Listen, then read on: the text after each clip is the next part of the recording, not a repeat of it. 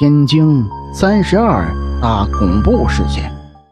事情是发生在河西区都江道畔的复兴河里。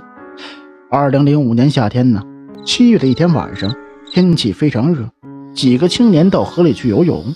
月光中，他们发现不远处的河中有一个长发女子也在游泳，长长的头发飘在身后的水面上，显得非常优美。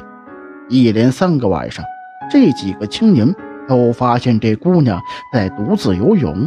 好奇心的驱使下，他们决定一起向女子靠近。越来越近，其中一个男青年忽然发现了有些古怪，那游泳女子似乎从来没有露出过手脚在水面上。这时候，那女子向其中一个男青年游了过来，在快要相撞的一瞬间。